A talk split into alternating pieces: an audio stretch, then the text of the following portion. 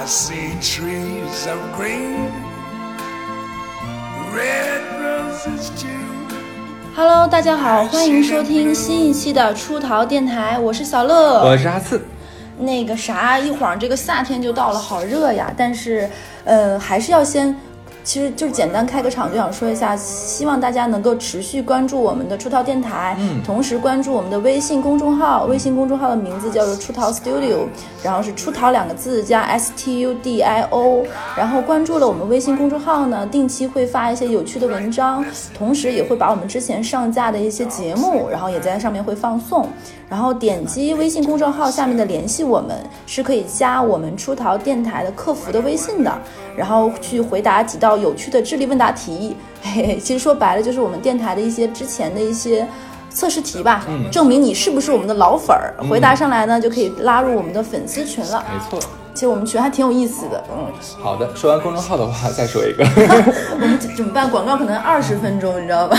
其实广告费是虚位以待，我们就在等那广告商来找我们。哎呀。对，说一下，我们在喜马拉雅有参加这个中国有播客大赛，嗯，那么希望我们的听众朋友们能全力的支持我们，给我们投上每日宝贵的五票。不止五票，其实。呃，反正就至少五票嘛，对吧？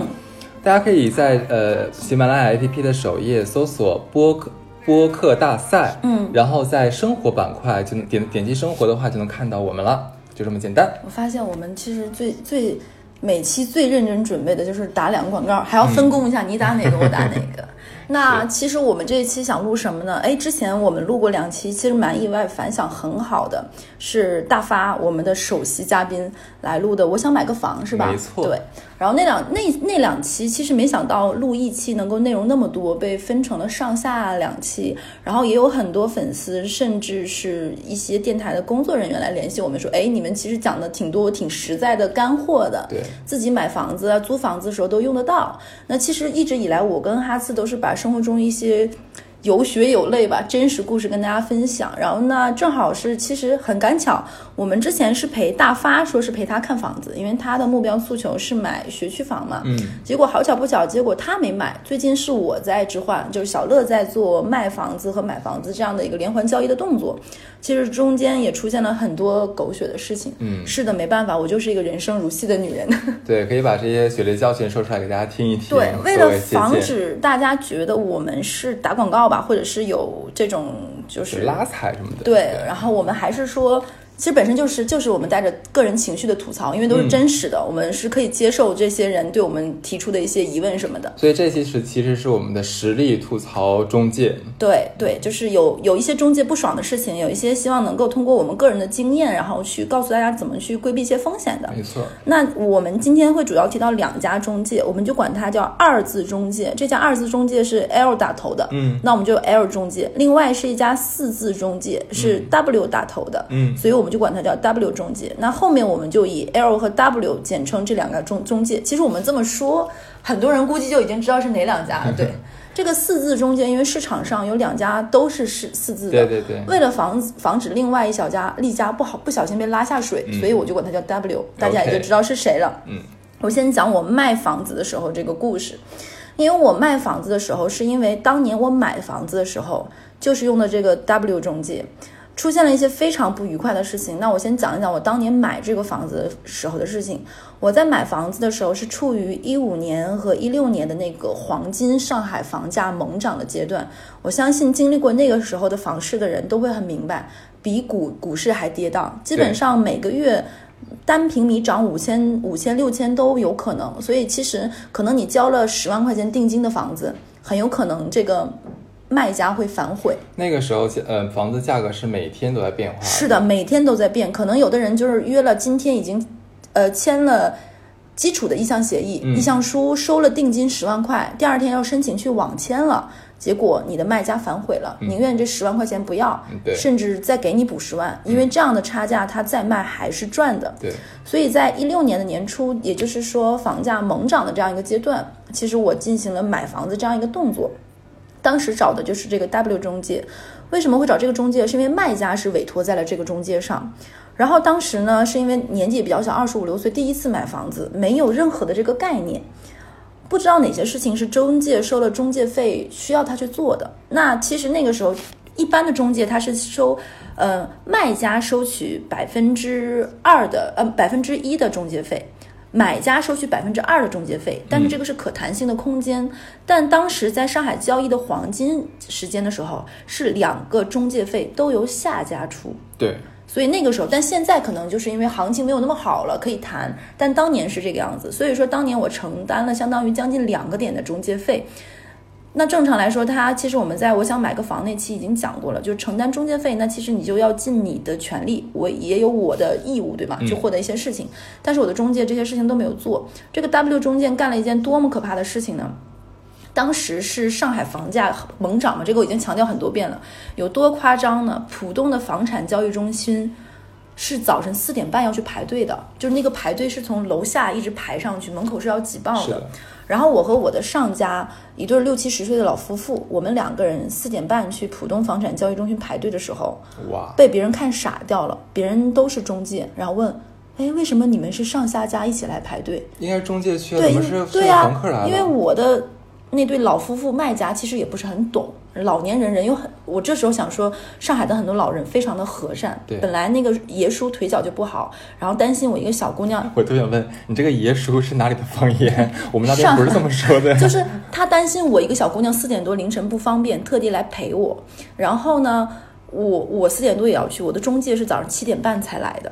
哎呦，睡个懒觉喽。对啊，是不是很厉害？嗯，然后旁边的中介都在笑说：“哎呦，你们这上下家可真和谐呀。”对啊，还有一个事情要提醒大家，因为在买卖过程中，当你们已经签订意向书同意买卖之后，那房产证，卖家的房产证要交给中介保管的。这是为什么呢？有三点，第一点是防止他这个时候再把这个房子去做做抵押，嗯，其次这房子一房多卖，嗯，还有一个可能性就是第三种，就是这个卖家可能会跳票反悔。对，这三种可能性都有，但是其实其实你会觉得哦，因为这是一个互信。那坦白讲，那如果互信，你干嘛还要用中介呢？是啊、就在小城市，不就是啊，你买我卖，根本就没有中介什么事儿，大家商量好直接就去过户了。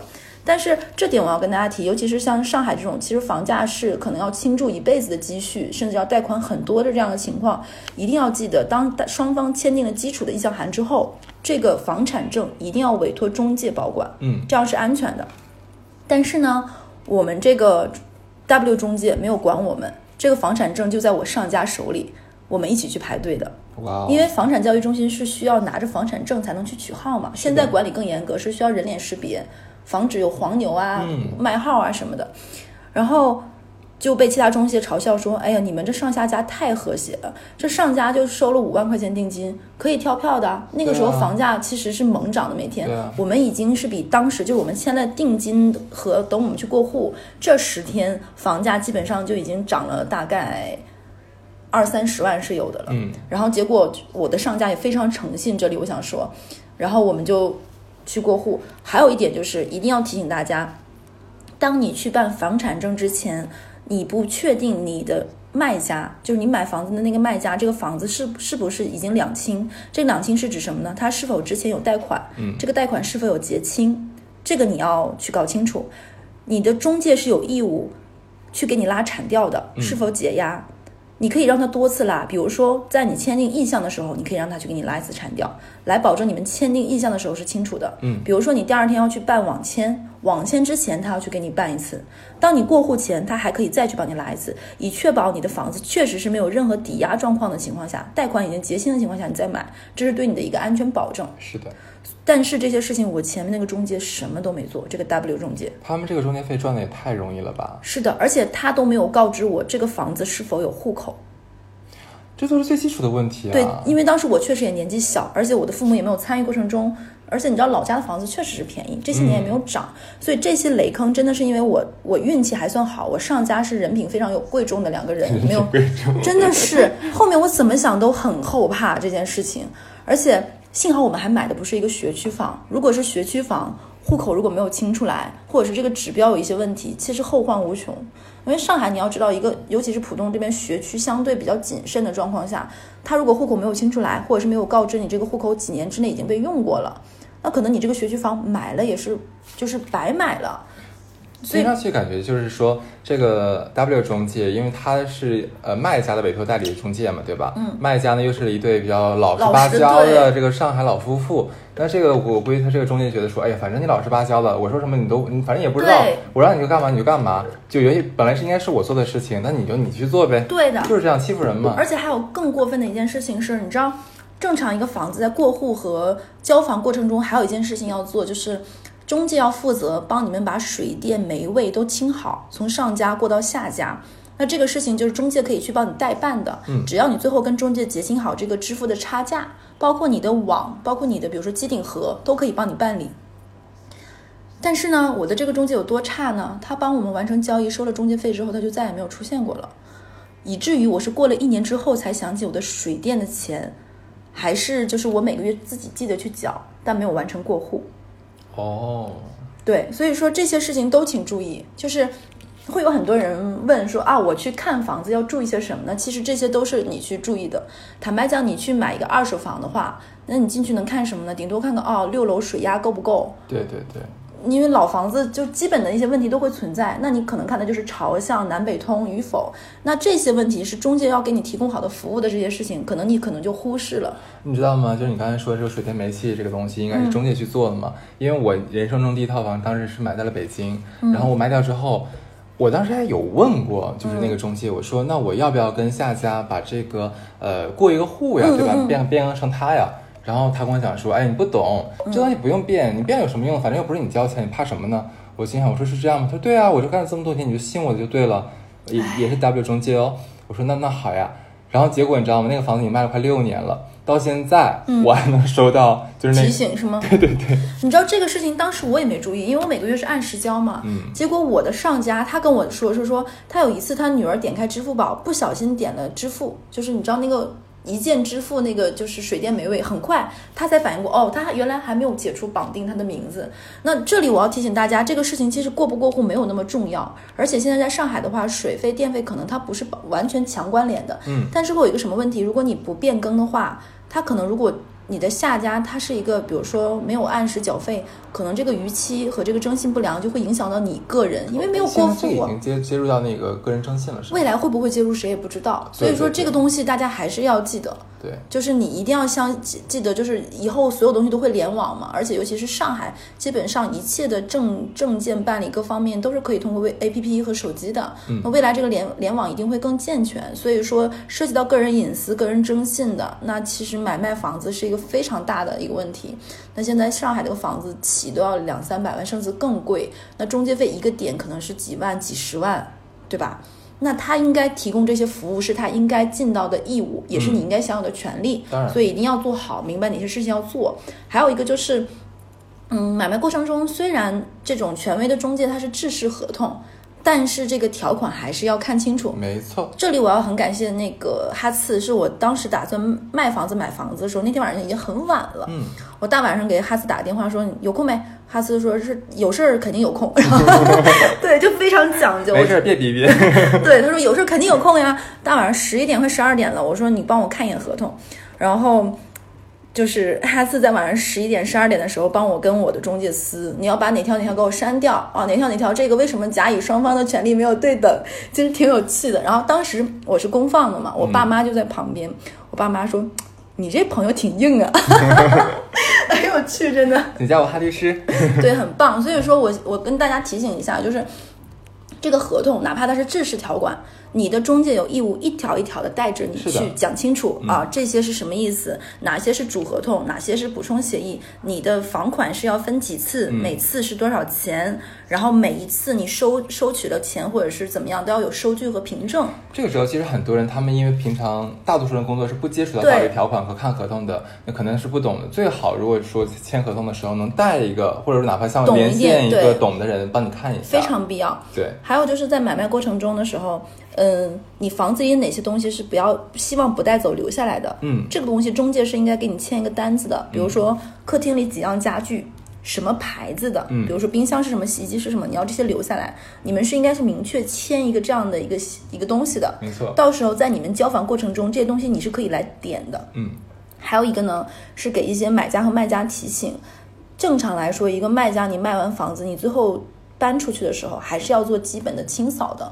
其实我觉得这是对你下家的一个尊重，也是跟这个房子最后的一个告别吧。其实还是希望大家能做到。我最后也会给我卖掉的这个房子去，就是进行一个最后的一个维护，也不会说哦，因为卖掉了就 就那个什么，跟我没有关系，对对对？咋咋地了？嗯因为我之前也说过，其实我跟我的上家，就是我买的这套房子的房主。感情很深，这对老夫妻，然后他们也非常的就是仁义，就是没有跳价。我们这些年也保持着非常好的联系。那其实上海节奏很快嘛，呃，其实我们语速也很快。你能在工作以外能认识，其实人的可能性很少。你知道语速快，很多人问我们说，上上期节目我们是不是加成什么一点五倍速播放的？可能他们听我们节目是要就是慢放调慢速的零点七七五零。点五，对。对，其实我们并没有，是我俩今天不知道为什么就说话特别快可。能嘴皮嘴皮子太溜了。我妈经常说，咱俩一一期节目的话，正常别人播的话可以播两到三期。可能我就是想就是容量大一点，对。然后就是说到这里，就是能够和一些陌生人打交道的机机会其实并不多。那那在这样的基础中过程当中，其实也是一个能够交朋友的，也不能叫交朋友吧。就是这样一个过程，其实还是挺挺考验考验大家的这样的一个交际能力的，包括你的一安全意识各方面。个真一般人比不上你。但我觉得去出门在外确实是靠朋友，像我有事情就一定会找哈次或者找其他朋友，我有任何的问题，所以说大家还是要有这样的一个基础保证。那尤其是看房子也好，卖房子也好，如果你是独居的人，安全意识也要注意，对，嗯所以还是要找一些正规的中介。既然这个钱是逃不掉，一定要花的，是的所，以就是还请注意。那我刚才是吐槽了，在我卖房子过程中，呃，买房子过程中，这个 W 中介有多恶心？因为出现了这个坑之后，等到我要买房子的时候，我是一定会远远的躲开这个中介的。嗯然后当时是我出于什么考虑呢？是想说，嗯，因为我是一个人嘛，我让我爸妈来了上海陪我去进行这个房子，就我现在这套房子卖房子。然后我当时想说，为了防止更多的信息泄露。我是签签了那个两字中中介，我们就管它叫 L 中介签了他的独家 VIP。所谓独家 VIP，就是他承诺我三个月之内把这个房子会卖出去，以一个市场价不会，比如说估太多，嗯嗯，成交价格。如果他三个月之内卖不出去，他会返我五千块钱现金。你是为了理财吗？签的这个协议？其实当时是想说，只签一家，就不会有太多人来看我的房子对，然后不会把我的个人信息泄露。我也不想说再为了卖这个房子再去办一个新的号码，等一下。嗯然后也就只有这一个人对接我们家，我爸妈也会轻松一点，因为我不在家嘛，白天。然后当时特别巧，我从我们家出去的时候看到了那个 L 中介的一个小男生，就是一看就是九六年、九七年刚毕业，就是憨憨傻傻的在那里等人，然后然后早早饭还没来得及吃，我说哎，那你给我留个你电话吧，我说那我后面就找你。然后那个中介特别实在说说啊，我是陪人来看房子，我不是管这个片区的。哦那个时候我才知道，这个 L 中介它是分得很细，就比如说我这个门店就负责这个小区，然后我们门店的几个人分管这个小区的不同楼。啊，这样这么对对所以我当时不是看到那个哈哈男生嘛，对我说就感觉比较年轻，比较实在嘛，我说那就你看看后面你就来找我吧。然后他说不行，我带带你看不了，他说我把你推进到附近门店，会有一个靠谱的人来联系你。嗯，然后呢，当时因为我特别忙，就是我是那种不太第一时间回微信的。然后他们说，就我跟他们说，我说不要给我打电话，我白天上班很忙，有事情微信联系。我如果看到一定会第一时间回。从那以后，我没有接过这个中介的一个电话。真的，我觉得这一点是做到了，就是没有，就可能很不好意思，就他可能发十条二十条，我都没回。嗯，然后那个男生有一天说：“姐，你是不是有点高冷？”然后 我说：“我说我现在没有空，因为我爸妈还没有来，等我爸妈来，我可以开始看房了，我会跟你说。”所以其实后面的买卖过程都很顺利，因为年纪也很轻嘛，男生。这个时候我要提一个让我觉得还蛮暖心的细节，就是我觉得这是专业中介能做到的一点，就是。嗯，我爸抽烟，烟瘾非常大，然后他是属于那种在家没有顾忌的，就是不停 不停抽烟，一天大概一包半。然后那个中介的小男生呢也抽烟，但我之前一直都不知道他抽烟，因为他每次来我家，他都会在楼下抽好，从来不会在家抽。有一次我爸在楼下买完菜回来，看到他在楼下等等人来看房，说：“哎，你抽烟啊？”然后说那就就是东北男人特点，特点就是你递一根发根儿发一根儿我一根儿。他跟我爸在楼下抽烟，后来我爸知道他抽烟的时候，再来我爸来我家，我爸递他，他从来不抽。他的理由是说，就是你们家房子装修这么新，我在这抽烟就不合适，就是就是我就是很礼貌的人，然后也做的非常专业，所以我觉得他跟我爸之间可能建立了比我这个房主还要默契的这个信任，甚至于有的时候看房子太晚了，我爸还会留他在家里吃饭什么的。这小孩很懂礼貌的话，会招老很懂年人礼貌，喜欢。对，所以我的相当于我这个房子卖是他在在他那儿，我买还是在他那儿。我爸说就是觉得小男生人也不容易嘛，何必再换了嘛？这钱让谁赚不是赚？是所以我觉得这这之间建立的这个信任纽带还是让人觉得很很感动的。而且他有一次下雨，他是骑那个电瓶来我家嘛，我爸让他坐，他说什么不坐，是因为说裤子湿了。哦，那一直对站着是吧？对，他就一直站着，然后我爸就特别喜欢他，说，哎呦，就是年纪小小，说比我小，但比我懂事儿多了。哦，我爸就说说，哎呀，就是出来看到他就觉得我是不是在外面上班也很不容易，就说上海的你爸以为你天天也站着上班是吗？哦，我也想站着，你知道，职场女性大多数为什么长长肚子，就是一天天坐在那儿。对对，然后我爸说，哎呀，上海的工作节奏太快了，就是管那个就是 W 中哎 L 中间那男生说。他一天天这么辛苦，我我估计你在外面也这么辛苦，你有的时候加班九十点钟还不回来。我爸说，干嘛都在上海呢？回老家不好吗？我爸还会去劝劝那个中介的男生。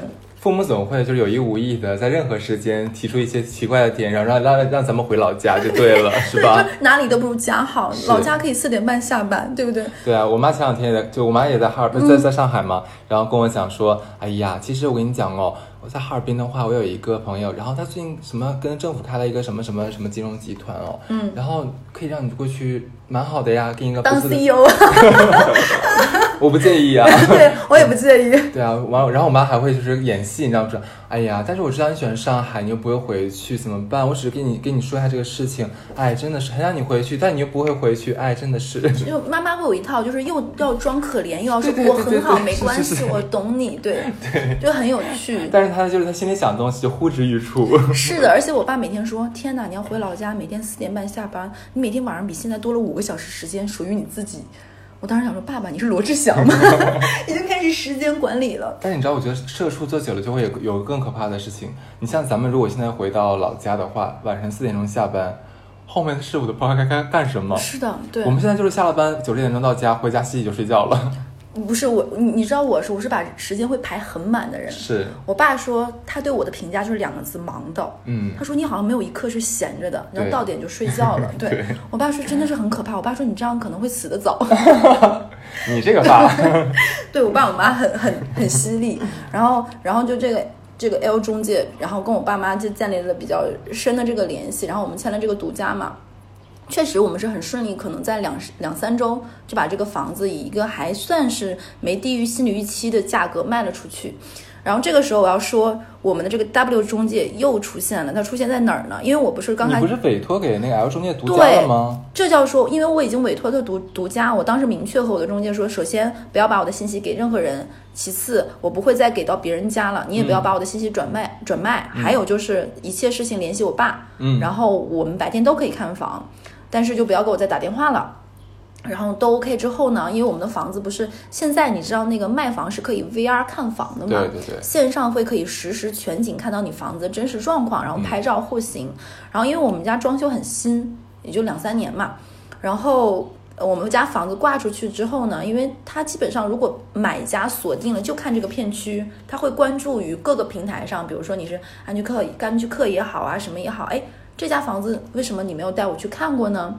然后那个 W 中介的一个要买房子的人就想看我们家，但是因为我们家签了独家，他也没有这个房源。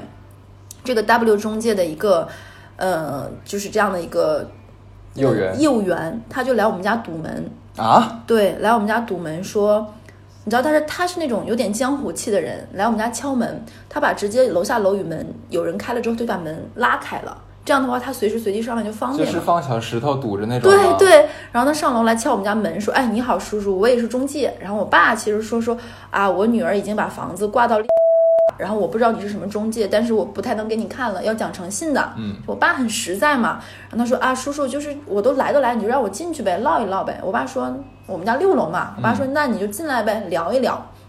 然后我爸说那个小伙子不是叔叔为难你，但是确实是。签了也得讲诚信。然后那个人就说，他就是以那种很油滑，很油滑，并且他就装作我对你这个房子很了解的，你当年是多少钱买进的？我爸就说，哎，卖房子就卖房子，你这干嘛上来跟查户口似的？然后我爸就说说我们家这房子什么情况，不需要跟你说，我也我我我也不想知道你是从哪儿了解的，你现在就出去。然后那个中介就说，哎呀。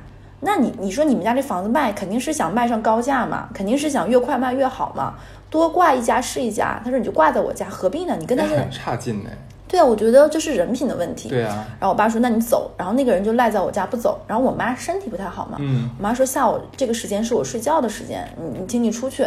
然后该该说的我们已经都说了，他就不走。然后我爸说：“你如果不走，现在我就报警了。”嗯他是听到我爸这句话立马走了。这是第一天，第二天的时候，我爸当时想说这个事情就，他是当晚他跟我说了嘛，他也没有跟那个 L 中介讲。第二天呢，这个男的和带着另外一个女生，他可能是觉得女生好说话一点，嗯亲和力强一点，又来了。又来之后，我爸就问他你什么意思？他说就是，他跟我爸说什么话？他说：“哎呀，叔叔，你何必这么死心眼儿呢？就是你嗯挂来挂我这儿呗，我不收你中介费。”然后我爸，我爸就笑了。我爸说：“你是把我当傻子吗？你说你是做中介的，你不收中介费，你赚什么钱呢？羊毛出在羊身上。”我爸说：“小孩儿就不能实在点儿吗？”撒这个谎一撒就一点水平都没有。对我爸的意思就是说说。大家都不是说就没读过书，或者是说第一天哎进入社会，没读过书，真的。就是我爸说，就是做人还是要人品好一点，对不对？都说都说，你第二天再来，是不是就有点烦了？嗯，我爸说说，他说你这样的话，我就要把你这个事情跟另外一家中介讲了，你们嗯中介和中间去中介去搞清楚，就不要让我们这么烦，就来影响我的生活。我就是想卖个房子，然后。当时我爸想说，他是不是就是来骚扰我们，骚扰到要么我们这房子就不想挂了，嗯要么就被搞烦了，就挂在他这儿。这极有可能是 W 中介的特策略，恶心招数。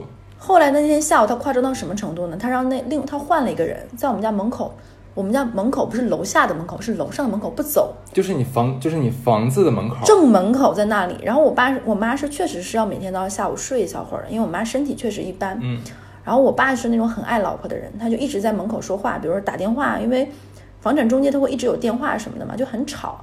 我妈就不耐烦嘟了嘟囔了一句说：“哎，怎么还不走呀？”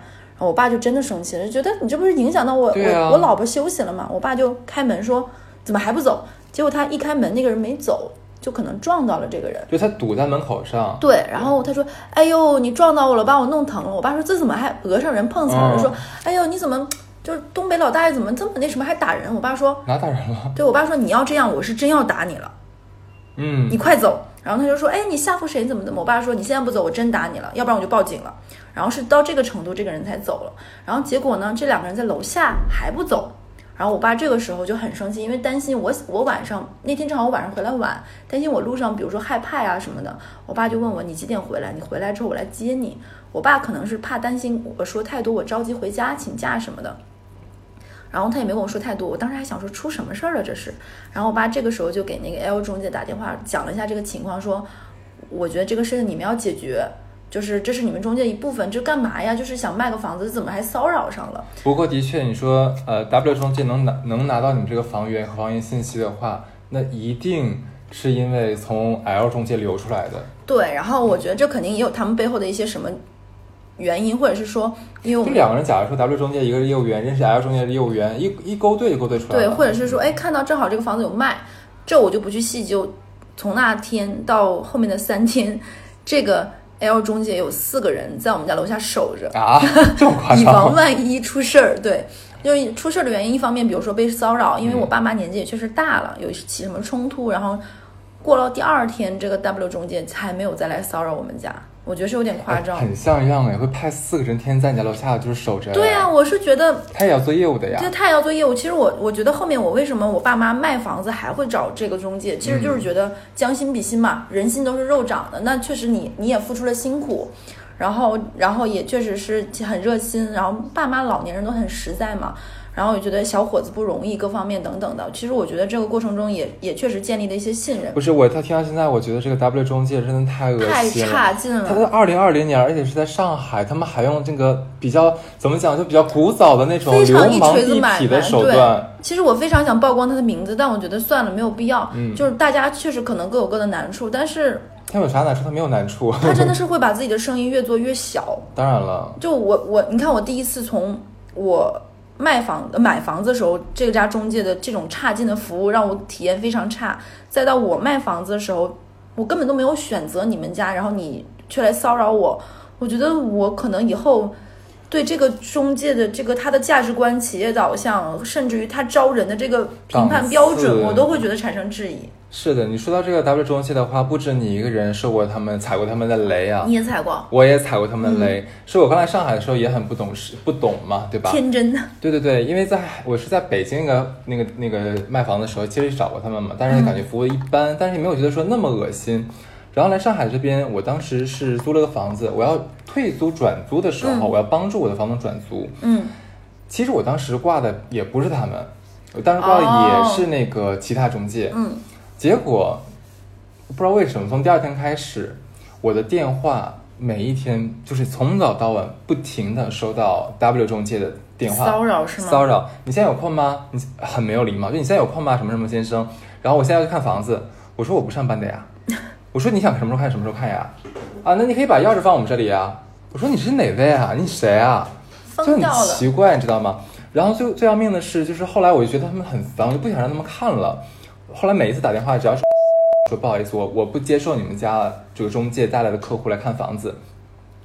然后他们想了另外一个办法，就是跟刚才就是你叔叔碰到那个差不了太多，堵门直接上门堵门。然后就是他们看房，因为我他白天我过来敲过门，我不在家，我下班比较晚，晚上十一点，你能想到吗？晚上十一点哦，还在凿我的门呢，嗯就是一定要进来看。但我也不知道那个房客怎么想的，那么晚他他不需要睡觉的吗？然后就是我不开嘛，他们也不走的哦，就是他们会有一个很可怕的动作。假如说我在里面假装没有人我跟你，讲，这要是如果像我一个女生自己嗯住，会害怕的。是啊，我马上说东西更可怕。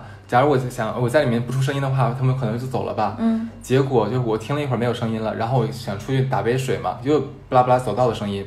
结果他们听到我声音之后又开始凿门，他们并没有走，在听屋子里的声音，真的超恶心，我觉得这要是独居的女生，应该都会害怕，是吧？就感觉很恐怖、很危险呀。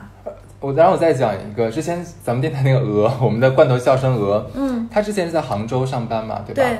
然后他也踩过 W 的雷，他现在也是对这家深恶深恶痛绝。对，你知道你知道发生什么事了吗？嗯就是他当时想想租房子嘛，嗯然后在网上就那个 A P P 上面看了一个房子，哎，感觉不错，就给那个中介打电话想去了解一下。嗯中介你知道跟他讲 W 中介跟他讲什么吗？啥？哎呀，我们上面那个照片都是假的呀。对啊，我想起来，他说，然后他问那个鹅说，照片都是假的，这事儿你知道吧？应该都知道吧？我我觉得除了他们家的话，别人家应该都是真的吧。就这话，应该一般人不太敢说出来。太不专业了。对对对，对，而且我觉得你很不尊重客人，你也很不尊重你自己。是的。嗯，还有就是我我真心的跟卖房子和买房子，尤其是买房子的人说，如果你在各种 A P P 上看到一个房子，它远低于这个小区的平均成交价各方面，那你就一定要留个心眼，问清楚这是为什么。嗯，天上没有白掉下来的馅儿饼，这个好运也不会无缘无故的砸在你头上。是所以，如果发现一个房子，它的价格远低于这个小区的平均价，那你就要好好问一下这个中介，这个房子是不是有别的故事，是不是有一些抵押的高风险房，甚至于它是不是凶宅。凶宅。一般凶宅不会交易，或者是它是否满五唯一，或者说这个房主有什么其他的缘故等等，这种事情都要问清楚。哎，你知道疫情的时候，我在家闲着没啥事儿，就打开那个 L 字 L 字中介那个 A P P 看 VR。看房是吗？呃，不是不是 VR 看房，就是它也会有排行榜，叫做什么类似于捡漏榜。哦，什么绝佳好房源，什么什么，呃，它是会分片区，假如说像上海的那个花木片区，哦花木片区的捡漏榜前十名，就是远远低于同小区的这个正常价位的。然后我就结果我就看到一个六五折的房子，嗯，而且像花木那个就类似于靠近联阳就比较富人区那一片，对对对，就那个房好像原价是两千多万，结果打完折的话就一千出头那个样子，嗯。感觉。我想为什么很奇怪，嗯结果就打开那个链接看了一下里面的照片，我就吓死了。它应该是一楼加上一个就是地下室，嗯，一楼吧看起来还算正常，可是看到地下室的话，你就感觉那个特别像是那种关押人的那种地方，我不知道它怎么怎么装修的，就很有点可怕。对，哎，但是你知道吗？就是疫情那段时间，我会发现出现了很多简陋房，可能很多人的资金出现了一些问题。对，其实我这前一段时间刚刚去那个浦东交易中心，看到，哇塞，又有一点回到恍惚一五一六年的那个时候了，就是门庭若市。因为一七一八年的时候就已经冷下来了嘛，那个时候其实交易中心就已经没有那么热了。那现在又很房市又回热嘛，这个时候我要再吐槽一下那个 W 中介。当时在我买好了这个房子之后的，刚拿好房产证，这家 W 中介就跟我说：“姐，你要卖吗？你这房子现在卖。”扣了税，你还是赚的哦，你咱卖吧。他怎么不考虑一下你的真实需求啊？对啊，我觉得这种让人感觉就非常冒犯，就是他很伤害感情。首先，我的卖家卖给我是没有涨价的，是非常实在一个老人。如果我现在立马把这个房子转手卖了，其实我也很伤下，很伤害我上家的感情，也很不尊重这是交易。虽然说这个房子买定离手，对不对？嗯。但是你现在这不就是在鼓励炒房吗？对啊，因为我有问过其他中介，其他中介跟我说说，尤其是那个 L 中介和其他中介跟我说，正常从他们手里买来的房子，一年之内他们是不能再挂牌的，嗯，因为是不然的话，一年之内短期交易是有炒房的嫌疑嘛。对，我觉得这是一个中介基本的一个诚信和就是国家也有这种要求嘛，对吗？不鼓励炒房，因为房子是用来住的。那我觉得这个四四支中介，他最起码的这种的。你作为这个行业的这种底线都没有达到，而且它也算是一家大品牌大厂呀，对呀对呀，我觉得。我觉得这个企业是否能走下去，我是很困惑。为什么有的企业能越做越大，有的企业越做越小？我觉得它就是后者。是的，而且说我们作为他们的受害者，其实像我们体有不好的体验之后，我们会广而告之。是的，正好他碰巧咱俩又是两个啊自媒体。还有就是我要跟大家提醒一下，就是买房子、卖房子这个过程中，一定要多问、多听、多打听，因为这个事情要越稳越好，对不对？当你决定要买看中了，那就不要再犹豫了，因为确实好房子不等人。对的，因为很就买我房子那个人，他说他其实看中的不止我这一套，在三家犹豫的过程中，另外一套就被卖掉了。哦，然后无形之中就造造成了他的焦虑，他会觉得哎呀，是不是好房子等不了我？他看他就买了，而且在尤其是上海是一个，它有很多限购政策嘛，防止你炒房，所以很多的房子是连环交易，就是我买。然后我上家要卖，然后我上家卖完是要再买，嗯，所以它是很多家连环交易，很甚甚至有的可能是牵扯了四五家一个链条，就我卖了才能买，然后我卖我卖的时候买我的这个人他也要卖了他的房子拿了钱才能买我这个房子，它是一个连环交易，所以当你处于这个连环交易中的中间某一个环节的时候，一定要多问多打听，确定你的这个交易不会中间出现问题，因为这都是。几百万的这样的一个金额，所以一定要谨慎。你的贷款能不能办下来等等。这时候我要讲一个可能很多不是在上海，就是每个城市都有每个城市的限购的一些政策。嗯，那我拿上海举例，很多人可能不知道，上海的公积金最多只能贷两次。哦，这我也不知道你不知道吧？对吧？还有就是，如果你没有补充公积金的话，你第二次最多只能贷四十万，不能贷到五十万。那假如说我两次都贷完，贷完之后我还要交哎，你不能再贷了。那我这个钱是这个，可能后面你就要去问一下中介，因为我这个确实也不了解，所以这个事情，既然你要在买卖过程中，你已经选择了中介，你要问清楚，以及你的资质到底能不能贷出来这么多钱。就比如说你首付三成，那你能贷出来那么多钱吗？你你，如果你想贷这么多钱，那你的收入证明够不够？你的银行流水够不够？对，你要贷这么多钱去，要提供哪些材料？嗯，这个事情应该在你在卖的过程当中、买的过程当中就问清楚的。嗯，你的上家各方面、你的下家各方面都要了解清楚。一个合格的中介，他是应该每个环节都会有人陪着你的。网签有网签的老师，交易中心要有陪你交易的老师，陪你看房的老师等等。这都是你付的你的中介费的服务的一个环节。其实这也是，如果说你和这个中介建立了信任，那可能你后面在你交易的时候还会再找这个中介，对吧？这个可能就像你买保险，这个保险代理人会陪你终身一样。对。那我觉得这个这个建议的这样一个信信任的话，其实是很有必要的。我们今天等于说是帮大家做了一个扫雷的这样一个广而告之，是的。像很多人都在租房子呀、买房子，尤其现在是六月份毕业季了，很多小孩从这个校园宿舍里面要搬出来，对的，走上社会，自己租房子，开始一个社会人的这新人生。是的。那第一步的话，那肯定要找一个中介来给他做房呃租房子，而很多这个小孩儿因为不谙世事，对吧？对。可能如果。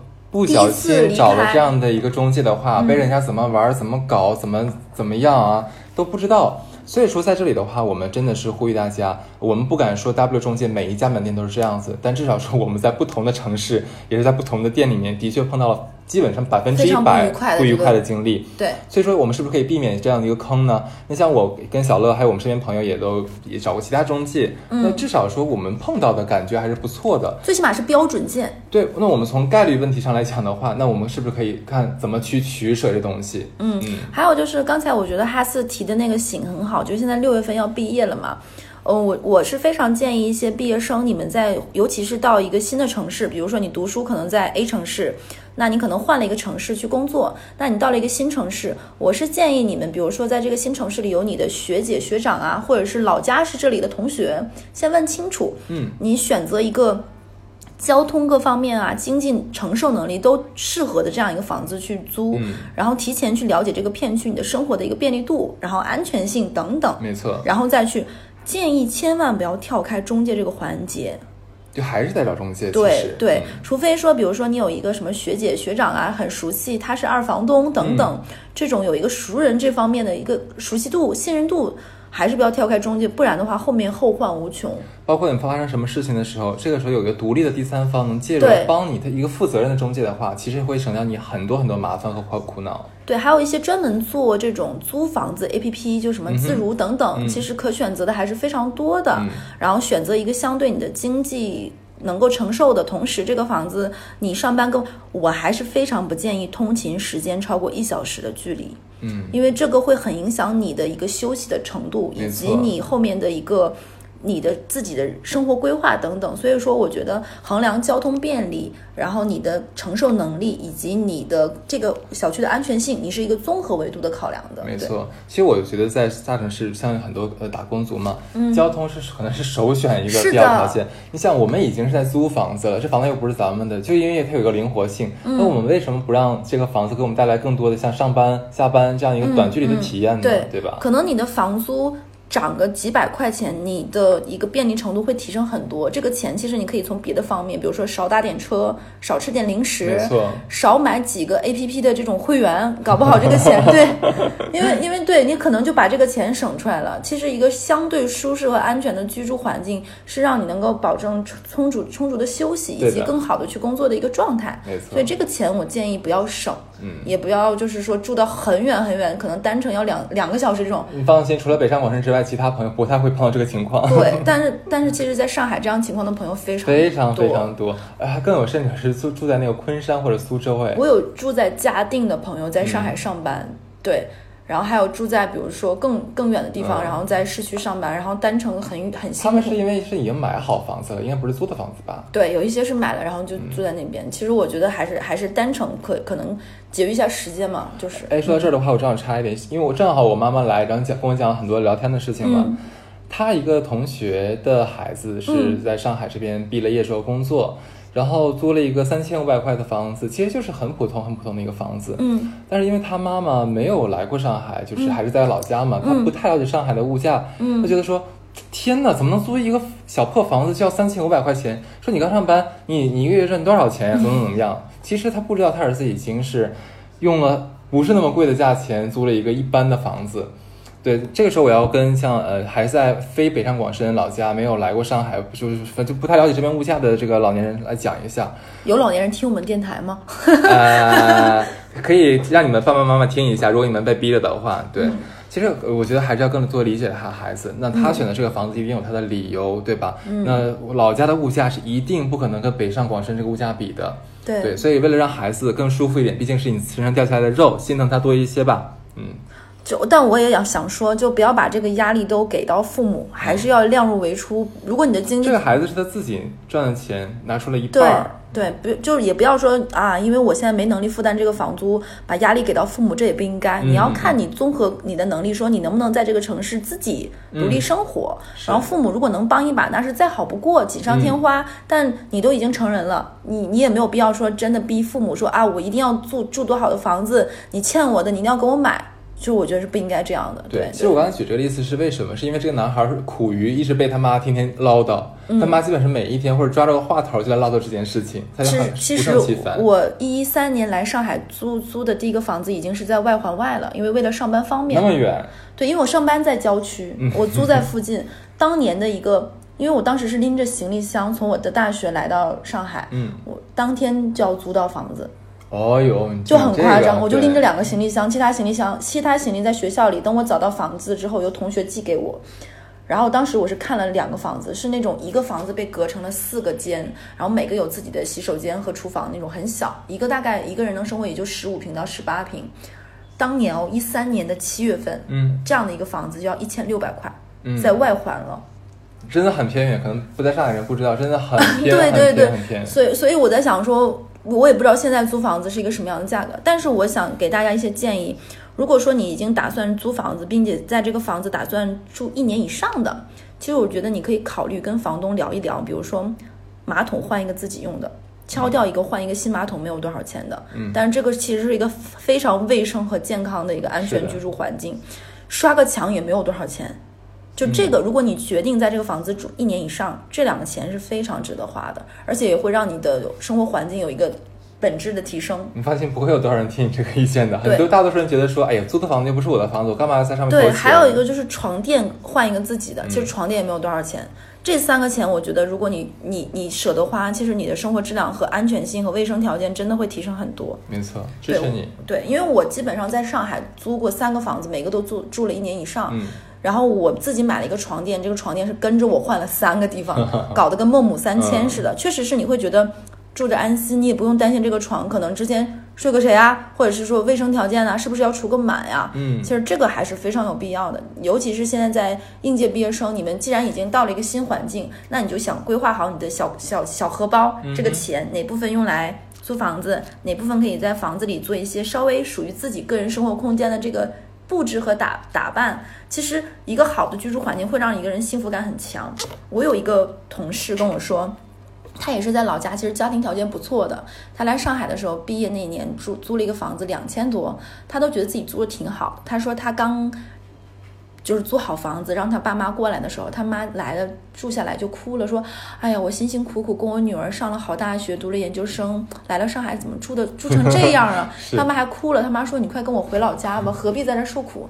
他还纳闷儿说：“哎。”我觉得我过得挺好的呀，怎么在我爸妈眼里好像就像吃了大苦？是其实我能理解爸妈那种心情，但是我觉得，既然我们这代人选择了可能独自来一个城市打拼，嗯选择这样一个生活，其实我们就一定是得到了一些，也牺牲了一些。其实爸妈没必要觉得我们好像受了委屈什么的，其实我们有很多乐在其中的这种这种快乐，包括大城市的这个快节奏，它的包容，它的多元，包罗万象。以及它的一些崭崭新，我觉得都会让我觉得很快乐。对，尤其是我想，如果我这个年纪又是一个离异单身，我估计我回老家应该会受到满满的恶意。实话，真的。但我好好留在上海吧，对，所以我觉得其实这也有这个城市带给我们日新月异的一些快乐，所以也希望就是那些应届毕业，然后来到新的城市，然后选择去放手一搏也好，选择去打打造自己生活也好，其实。这个城市是欢迎你的，它也是多元的、包容的、开放的、崭崭新的。那也希望你在这里收获你的幸福。哦，天呐，真棒！你是上海宣宣传大师。对，就浦东欢迎你。OK，那这期差不多了吧？嗯，好，好，那这样，拜拜。拜拜。I see